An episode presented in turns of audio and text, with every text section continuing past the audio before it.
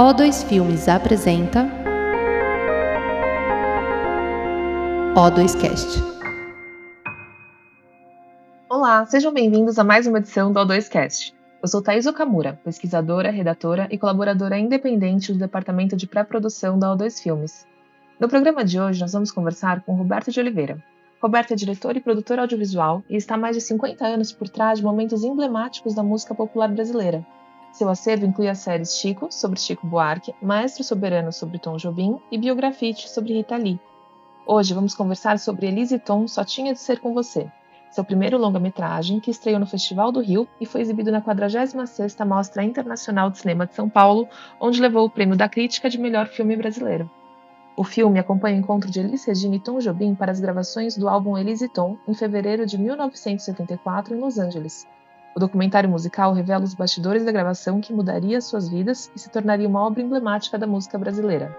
Roberto, seja bem-vindo ao 2Cast. Oi, Thaís, obrigado. É um prazer estar aqui com vocês. É um prazer para a gente receber você aqui também. É, Roberto, Elise Tom, então, é o seu primeiro longa, né? Mas você tem uma carreira muito extensa na música e na televisão. Então, eu queria, antes de mais nada, começar o programa com você contando para a gente um pouco sobre a sua trajetória profissional. Ok. É, eu comecei a fazer show bem, bem, bem jovem, quando eu era presidente do Grêmio da escola que eu frequentava. E aí, meio que naturalmente, eu acabei me profissionalizando inicialmente na área de shows e logo juntamente é, fazendo televisão também. Então, meu começo foi bem cedo e já com esse tipo de atividade, música, né? É, aqui em São Paulo eu procurei um dia o André Midani para porque era um período da ditadura militar, os estudantes todos muito interessados em é, se opor à, à, ditadura, né? E, e havia uma, uma, natural ebulição assim, no meio estudantil e eu fiquei com vontade de organizar shows nas faculdades para realmente é, unir os estudantes e mas shows obviamente de artistas engajados né, na, na, na luta contra a ditadura. E foi assim que começou o meu trabalho eu montei o, o circuito universitário que eram shows em escolas do principalmente nos estados de São Paulo, Paraná e aqui essa região em torno de São Paulo. E aí comecei a levar os artistas para lá e logo, como consequência, acabei começando a filmar esses eventos, esses shows. E aí que começou a minha, minha história na música e na televisão e agora no cinema também. E aí, a partir desse momento, você começou a filmar esses shows? Eles começaram já a ir para televisão? Como é que foi isso? É, eu, eu, começava as temporadas do circuito universitário no Tuca. Fazia três dias no Tuca e depois ia viajar. Era um show por dia, um show em cada cidade. A gente tinha duas equipes muito grandes e cada uma, quando a gente está fazendo show numa cidade, a outra equipe estava montando já palco, cenário, luz, som na, na cidade seguinte. Era uma cidade por dia primeira temporada que a gente fez foi com Vinícius, Toquinho, é, Quarteto em Si e, e o trio Mocotó, que fazia ritmo no show. E, foi, e alguns músicos, né, com acompanhante. Essa foi a primeira, foi um sucesso enorme. Eu não imaginava que fosse fazer tanto sucesso. E a gente conseguia lotar ginásios de esporte, principalmente, né, porque teatros eram pequenos para a quantidade de público que, que ia assistir. Então, a gente fazia uma cidade por dia e, por exemplo, uma cidade de 50 mil habitantes, vamos lembrar aqui, Tupã, no interior de São Paulo, tinha 50 mil habitantes mais ou menos e 5 mil pessoas na, no, no estádio, né, no ginásio de esportes para assistir, portanto 10% da população. Era um sucesso enorme. Os estudantes que faziam a distribuição dos ingressos, a gente mandava material de propaganda, dava uma participação para eles e aí o show rolava. E quando eu comecei a, a fazer, a, a, gravar esses shows que você perguntou, foi eu escolhi o Tuca, né, que tinha teatro da Universidade Católica de São Paulo, que era um, era um teatro de mais ou menos, eu não lembro, mas eu acho que devia ser uns 900 lugares ou 600 lugares. Sinceramente, eu não lembro agora. E, e ali que a gente gravava. tinha condições ideais para gravar um palco interessante, com profundidade, uma boca de cena legal. E a gente gravava ali no Tuca os shows. Aí comecei a gravar tudo que eu fazia. A, a Band, a Rede Bandeirantes se interessou em exibir e me dava toda a infra para eu fazer a captação. Na época não existia tanto equipamento disponível como tem hoje, né, para produção independente. Só as TVs tinham equipamentos. E aí a gente começou a gravar ali, a partir daí eu comecei a, a me dedicar muito à música e passei a vida inteira gravando música e, e guardando todo o meu acervo. Tenho um acervo assim bem grande, porque eu fazia, eu era produtor e licenciava os conteúdos para as TVs, então o material ficou comigo, né, na minha propriedade.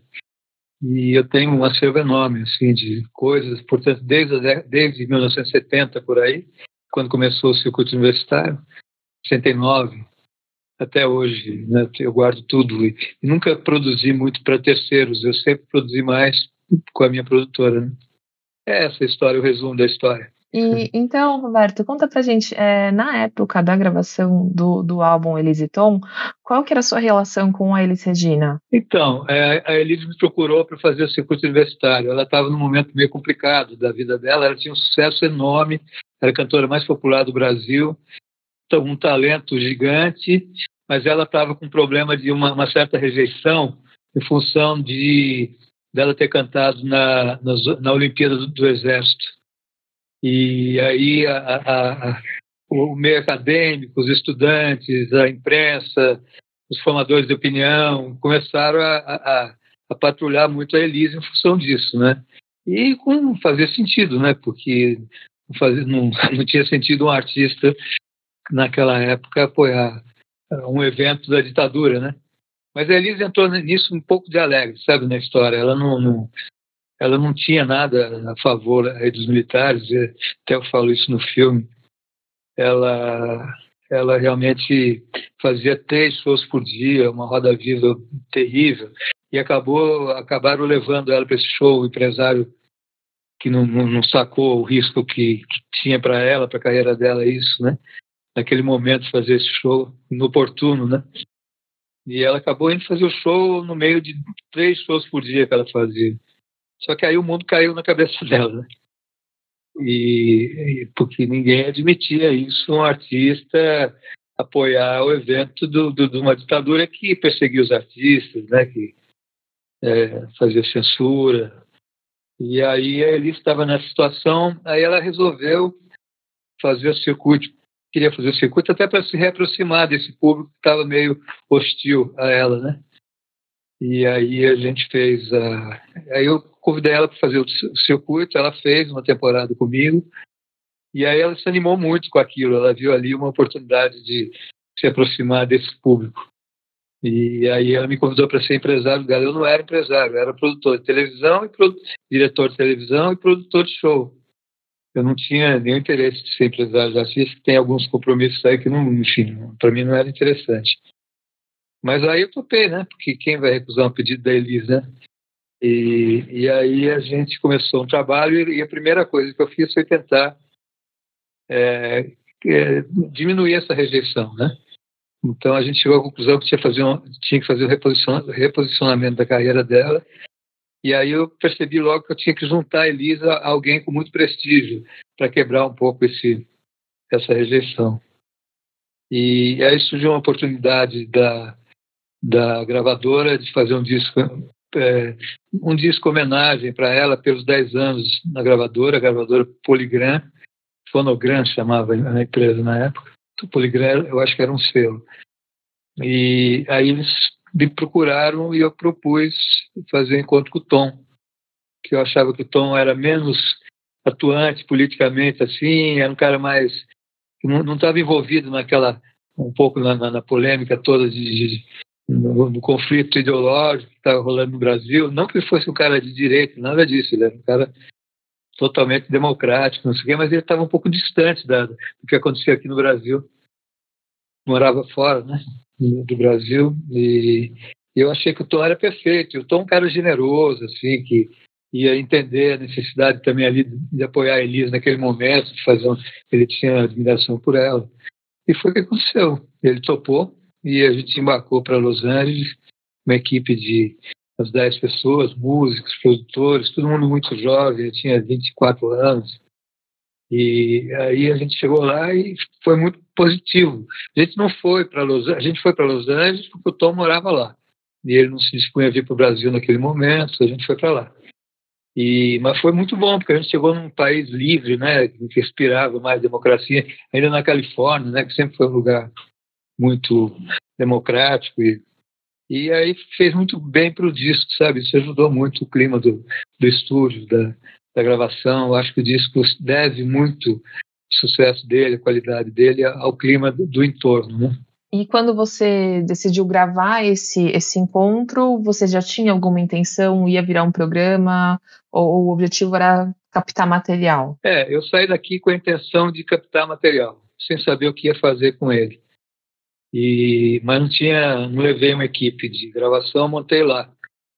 Eu tive algum apoio de algumas pessoas, é, basicamente o, o, o Kit, né, o, é, Christopher Gray, que era um americano que foi o cara que nos apoiou tecnicamente lá, deu todo o apoio de recursos técnicos. Tinha um brasileiro que era líder cultural, é, na, era vice-cônsul no consulado de Los Angeles, que virou um cineasta bem legal, que é o Tom, João Tobe Azulay, que fez Doces Bravos, fez um monte de coisa bacana depois, mas ele estava estudando cinema na UCLA Universidade da Califórnia, e ele tinha uma. Ele estava estudando som direto, era a especialidade dele, ele estava mexendo muito com som direto. E ele me ajudou muito dentro do estúdio, tanto que, eu, que ele aparece como co-diretor do filme. É, foi, foi, foi fundamental a participação dele, primeiro na captação de áudio, que é muito boa, e um disco, um filme sobre música tem que ter um, áudio bem legal. Ele tinha um Nagra que ele registrava tudo, não só o som da mesa, da gravação, como tudo que acontecia no estúdio. Eu tenho 17 fitas de uma hora cada de som ambiente, do que se falava no estúdio, das conversas. Eu usei um pouco no filme e tenho esse, esse, esse conteúdo também. E aí a gente fez a gravação em 16 milímetros, eu gravei, filmei uma gravação não, filmagem, filmei umas cinco horas. Era um make-off, na verdade. Né? Não existia ainda muitas histórias de make-off, mas a gente estava fazendo make-off. E aí, esse material eu guardei por muitos anos e eu sabia que o tempo ia fazer bem para essa história. Deu, a gente conseguiu agora fazer um filme nesse momento quatro anos que a gente começou a mexer com isso, a gente percebeu que a gente tinha uma perspectiva histórica mais legal, a gente conseguia enxergar o, o acontecimento com um distanciamento. Todas as histórias já estavam definidas, o, Tom e ele já tinham falecido, quer dizer, a carreira dele já tinha estava arredondada, assim, a gente sabia, conhecia a trajetória inteira deles, então isso facilitou a contar o filme, a fazer o filme que é contar essa história que começa com a gravação do disco e termina hoje com o reconhecimento desse disco, desse álbum como um dos mais importantes já feitos no Brasil e, e provavelmente é o álbum brasileiro com mais é, penetração fora do Brasil. A gente percebe isso, por exemplo, com o número de acessos no mundo da, da interpretação de Águas de Março da Elise do Tom, que está no YouTube, por exemplo. Tem uma, uma, procura fora do Brasil é, praticamente igual à do Brasil. Né? Então esse álbum realmente foi fez muito sucesso e, e, o filme conta a história dele, desde a realização até agora, né, tudo que aconteceu. E por sorte eu pude estar em todas as etapas, desde lá do início da, da ideia do, do, do, encontro que foi minha e eu que organizei esse, esse evento, esse encontro dos dois lá. E hoje eu estou contando a história, então é interessante. E, e você falou então que você está mexendo nesse material faz quatro anos, mais ou menos, não é isso? Isso, foi quando eu decidi fazer porque eu estava com um pouquinho, desculpa, estava um pouquinho de preguiça, porque era tão picado o material, material, que não existia um roteiro. Fui lá filmando o que tinha, né? Então eu tinha que inventar um roteiro novo agora, mas ficou fácil, porque a história já estava meio pronta, né? Então, aí eu me animei, aí surgiu um, um, o apoio do canal Arte 1, é, usando é, do Fundo Setorial, e mais alguns outros mecanismo que a gente usou de captação. E aí eu comecei a fazer, mas foi bem difícil. Primeiro porque pegou a pandemia, eu precisava gravar muita gente fora do Brasil. Isso me atrapalhou um pouco. E depois porque material muito picado, né? É, até achar, o, dar uma organicidade para isso, foi um trabalho mesmo de fazer várias vezes, mexendo, mexendo. Então ele deu um pouquinho de trabalho. Também a parte de, dire de direitos, né? Você é, pegar autorizações e negociar direitos de, de, um, de um evento que aconteceu 45 anos, 45 anos antes. Mas a gente deu sorte, conseguimos depoimento de todas as pessoas chave, chaves, fundamentais nesse processo. E, e, é muito legal. Eu acho que o filme, fiquei feliz com o resultado. O fato de ser cinema é, e, e, não um programa de televisão, especial de TV, para mim eu não eu não, não, não, tratei diferentemente, sabe? A única coisa que eu cuidado que eu tomei é uma coisa que eu sempre cuidei, era trabalhar mais no, no plano fechado, né? É, tipo, usar mais close, essas coisas, porque isso, mas isso já fazia desde o começo da carreira, quando não tinha ainda esses mecanismos, esses aparelhos pequenos, né, para você assistir filme, às vezes num, num iPad, num, num tablet. E a gente não tinha ainda essa preocupação, mas já existia naquela época o, o Made for TV Movie, era filme feito especialmente para televisão. E eu percebia que todo mundo trabalhava mais fechado, que era para ter um para ter um melhor aproveitamento na, na, na tela pequena, né? Naquela época as TVs telas pequenas. Então eu já desde o começo já estava acostumado a fazer é, trabalhar mais fechado. E, e, hoje, onde as pessoas assistem filme no, no, no smartphone, né, é, se justifica muito mais isso. E, e, eu já filmei com muito bem, bem, bem fechadinho, com close, essas coisas. Então o filme ficou bacana para o tipo de tela que as pessoas assistem hoje. Não sei se eu expliquei direito. É, super. Eu queria voltar um pouquinho na sua fala, que você comentou então que o filme teve um financiamento, né, uma parceria com o canal Arte 1, e eu queria só entender como é que foi esse processo. Você chegou a montar um projeto, tipo, te deu, te deu o estalo para fazer o projeto nesse momento? Como que aconteceu essa conversa e vocês deram start no projeto? É, eu tenho um parceiro, um grande amigo meu, que é produtor, cuidou de toda a parte de produção, que é uma, uma parte que se eu tivesse que me envolver, realmente eu não ia poder dar tanta atenção para o conteúdo, né? Que é o Diogo Pires Gonçalves. Produtora dele se chama Rinoceronte, aqui no Rio, lá no Rio, estou em São Paulo hoje.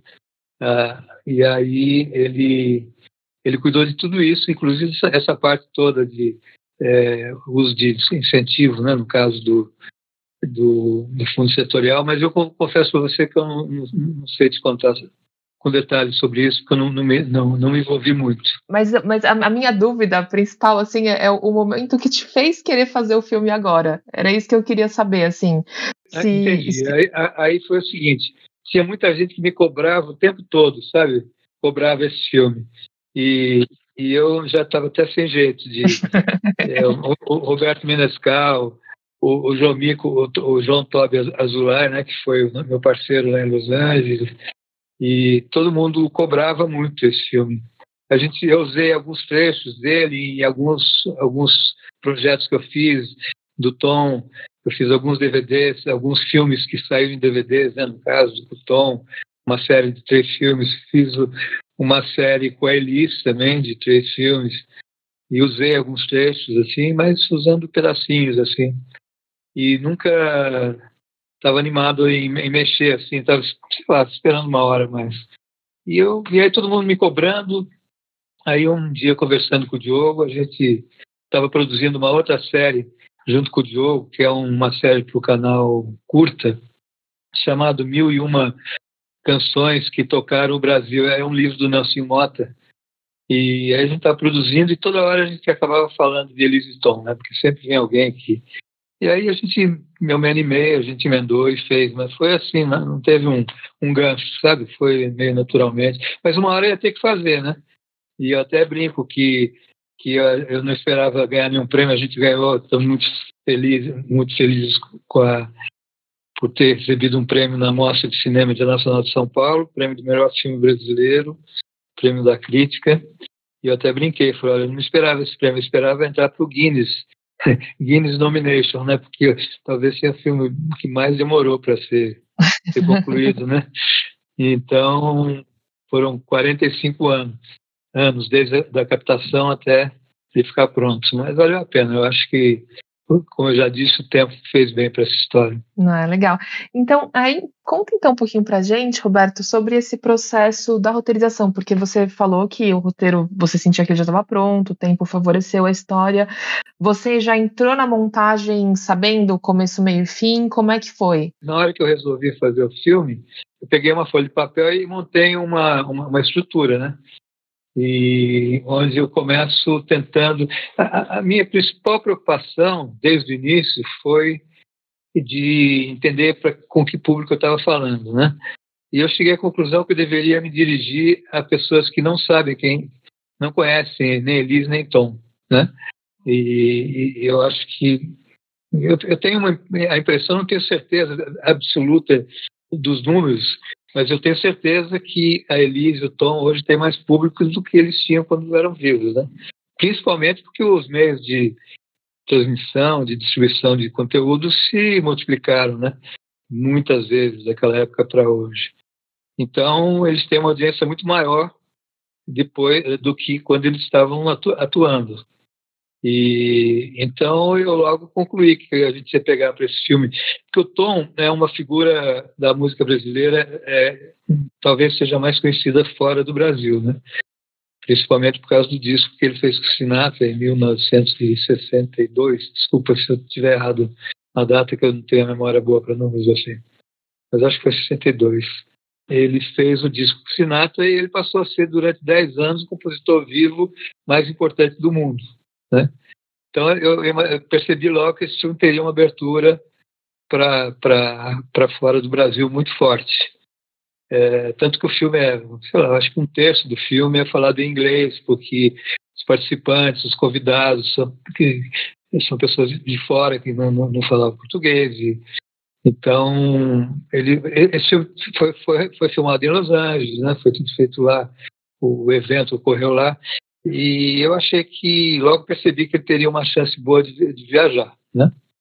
E depois essa outra informação de que o público, provavelmente a maioria do, do, do público que vai assistir esse filme vai ser constituída de, de jovens, talvez, pessoas que, ou os, os, estrangeiros que não conhecem muito bem Elise e Tom.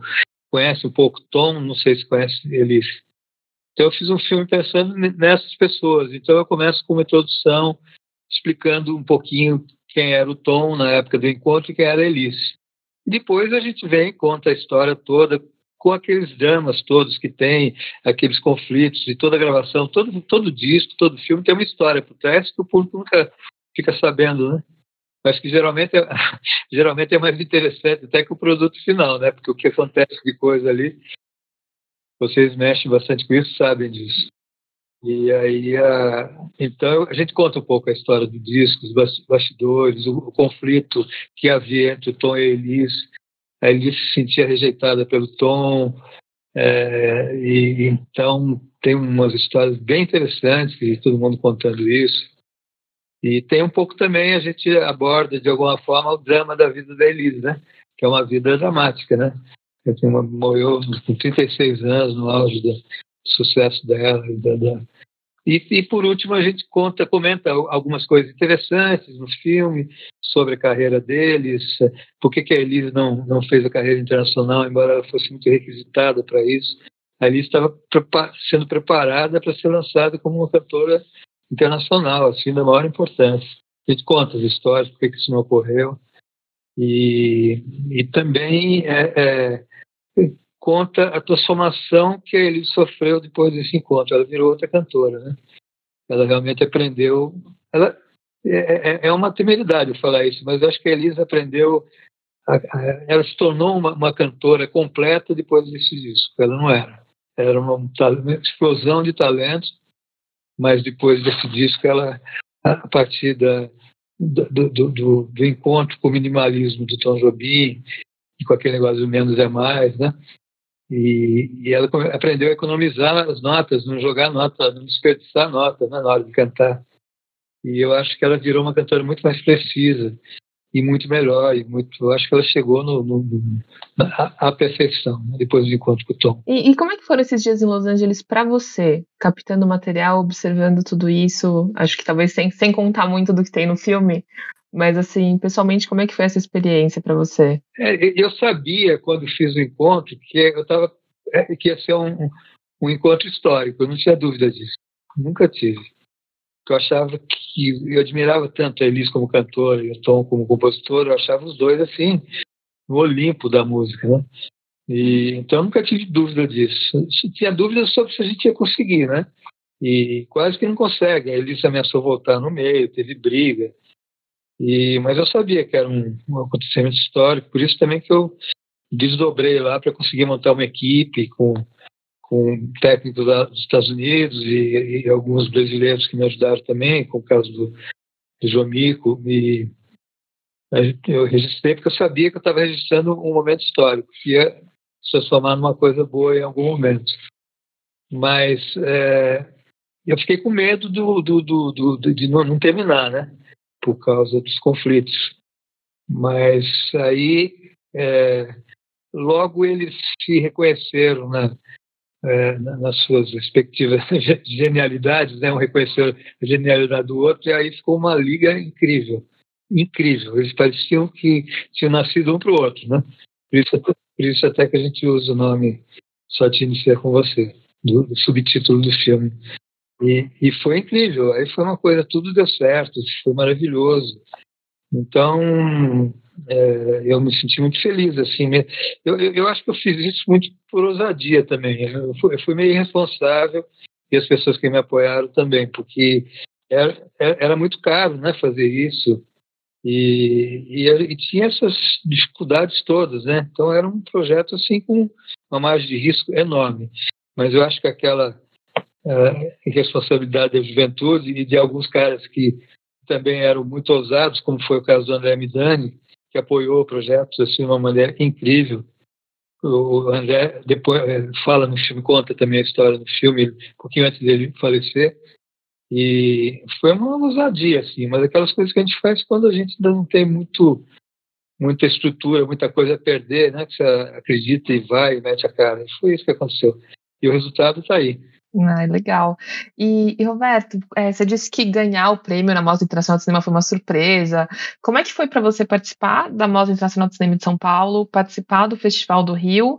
E como é que o público e a crítica têm recebido o filme até agora? Ah, tem recebido muito bem. Eu acho que melhor até do que eu imaginava, porque eu, eu, eu terminei o filme um pouco perdido, assim, porque se convive tanto tempo com aquele material, né?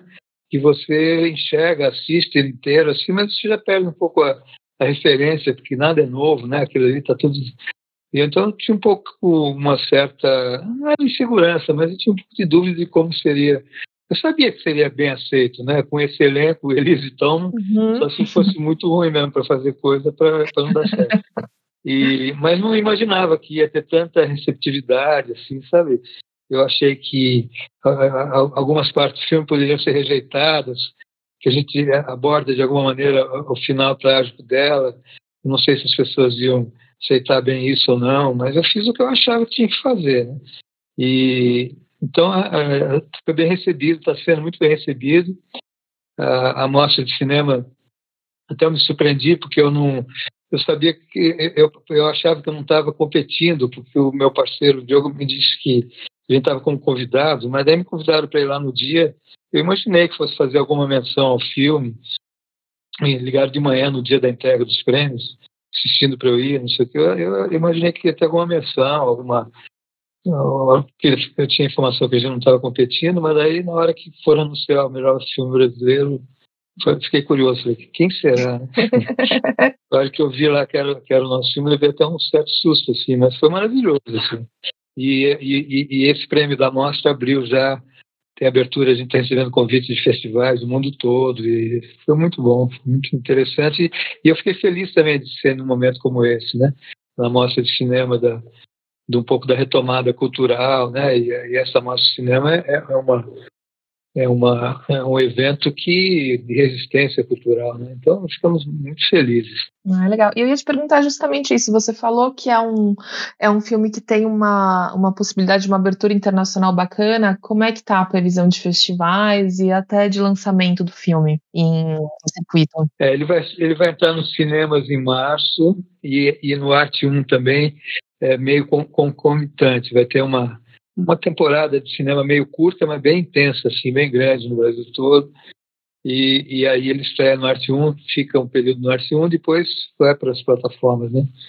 Mas ele, a previsão é que ele esteja disponível em março. E você pode contar um pouquinho sobre esses festivais que recebeu o convite ou é, ou é segredo, não pode? Não, eu, eu tenho alguns, mas eu não lembro. Assim, eu, na verdade, não estou acompanhando isso, que é o, meu, meu, o, o coprodutor, o Diogo, que cuida disso mas eu sei que recebido já veio Festival de Lisboa, Festival de Roterdã, é, tem um, uma meia dúzia de festivais assim importantes que já já convidaram para o filme e tem outros que nós mesmos vamos tomar a iniciativa de enviar, né?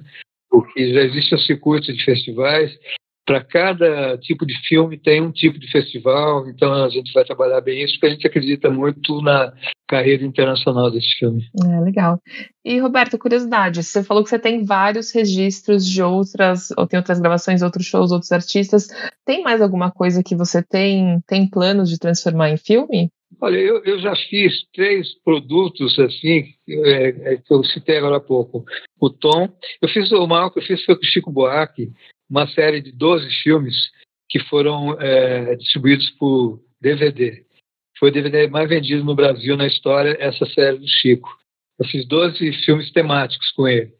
Por isso que eu não distingo muito a parte de, de fazer uma coisa para cinema ou para televisão, porque no fundo, ou para ou outras mídias, porque na verdade o filme do Livingston é igual aos outros que eu fazia, né? só que os outros não distribuíam cinema. O foco não era cinema e era, era outros mercados que eram mais atraentes para a gente, em termos, inclusive, comerciais. Então, eu fiz 12 filmes do, do, do, Chico, temáticos, cada um de um tema, de uma característica da obra dele. Fiz três da Elis. A Caixa do Chico é uma série chamada Chico Buarque. É, são quatro boxes, cada um com três DVDs, foi esse formato que saiu. Também foi exibido em TV e agora vai ser exibido de novo. É, a Elis foram três filmes que nunca foram exibidos em TV e o Tom também três filmes temáticos, né, que nunca foram exibidos em TV. E da Rita Lee eu fiz uma, um, três filmes também chamado uma série chamada Biografite. Esses são os mais importantes com o meu acervo. Agora dá para fazer muito mais coisa, né? Então eu estou é, depois de Elis e Tom eu pretendo fazer outras coisas e estou preparando também um filme sobre o Vinícius de Moraes no circuito universitário, que é isso que eu citei lá no início, da primeiro trabalho, primeira viagem que a gente fez no circuito universitário, foram 40 cidades, onde eu tive o prazer de, de, viajar todas as noites com o Vinícius do meu lado, assim, no carro. E ele e, e cada viagem, a gente viajava sempre depois do show, ia para outra cidade, geralmente percursos de duas horas, uma hora e meia, a gente viajava de madrugada. E o Vinícius contando as histórias todas dele. Quando terminou o circuito, eu tomei cuidado de anotar tudo que, que, ele, que ele me falou. E, e, e, o filme vai ser, um, vai ser um filme de tratamento ficcional contando o circuito e contando essas histórias do Vinícius. Ah, legal. E, então, esse tem mais algum outro projeto futuro que você, que você gostaria de compartilhar com a gente ou no momento você está focado nesse? É, eu, tô, eu como diretor, tô, tô, eu vou mexer com esse, mas a gente tem outros projetos usando principalmente o meu, acervo. E que, que eu também nunca mexi muito com acervo, porque eu nunca, nunca gostei muito de de mexer com memória. Eu sempre gostei de fazer coisa nova, então, mas agora está tendo muita procura, né, com essa multiplicidade, multiplicação dos meios de distribuição, principalmente a chegada do, do, do, do streaming, né, da, é, tá tendo muita procura por documentário, por histórias de, de, de, músicos. O próprio Festival do Rio, o de São Paulo também, mas o do Rio tinha 10 filmes sobre história de, de música, né? Quase todos eu forneci algum material para eles. Então está tendo muita procura, então estou tendo que mexer com acervo, mas eu não pretendo eu particularmente ficar mexendo muito com acervo. Eu, eu vou desenvolver projetos, mas que eu não vou me envolver tanto como diretor assim, como foi o caso de Elise Tom. Porque precisa muito tempo, dedicação para isso, e, mas eu quero fazer outras coisas, tem algumas outras ideias e no momento oportuno aí também eu, eu começo a contar e divulgar. Ah, legal. E Roberto, tem alguma mensagem final que você gostaria de deixar para os nossos ouvintes? Pode ser sobre cinema, alguma coisa que a gente não falou aqui, o que, o que você quiser aproveitar o espaço. É, eu acho que eu estou torcendo muito para a gente ter daqui para frente uma, uma retomada é, cultural brasileira, né? Isso aí eu acho que todo mundo esperando. A cultura brasileira foi, foi muito oprimida nesses últimos anos e a gente está esperando que haja de novo uma descompressão para que a criatividade apareça, né? O Brasil é um país muito criativo. Eu acho que poucos países têm tanta criatividade, principalmente na área de música, né? E eu, eu, torço muito por essa descompressão e as pessoas ficarem animadas de novo em produzir, em criar. Eu acredito muito que isso vai ocorrer. Esse ano de 2023 é estratégico, né? Então, pode ser a retomada da, cultural, é, no momento em que, na pós-pandemia, também as pessoas estão muito animadas, querendo. As pessoas, muita gente se sentindo meio sobrevivente né, de uma ameaça tão grave para a humanidade. As pessoas querem, estão revendo o seu o jeito de enxergar a vida, e isso é muito é um ambiente propício para para a criatividade, né, para a criação artística e se o Brasil ganhar a Copa do Mundo, então aí nem se fala, né?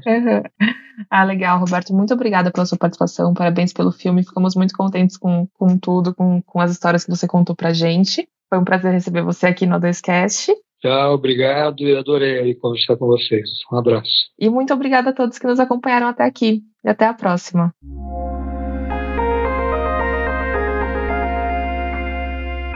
Esse foi o O2Cast com episódios publicados semanalmente. Siga a O2 nas redes sociais para saber mais. Até a próxima!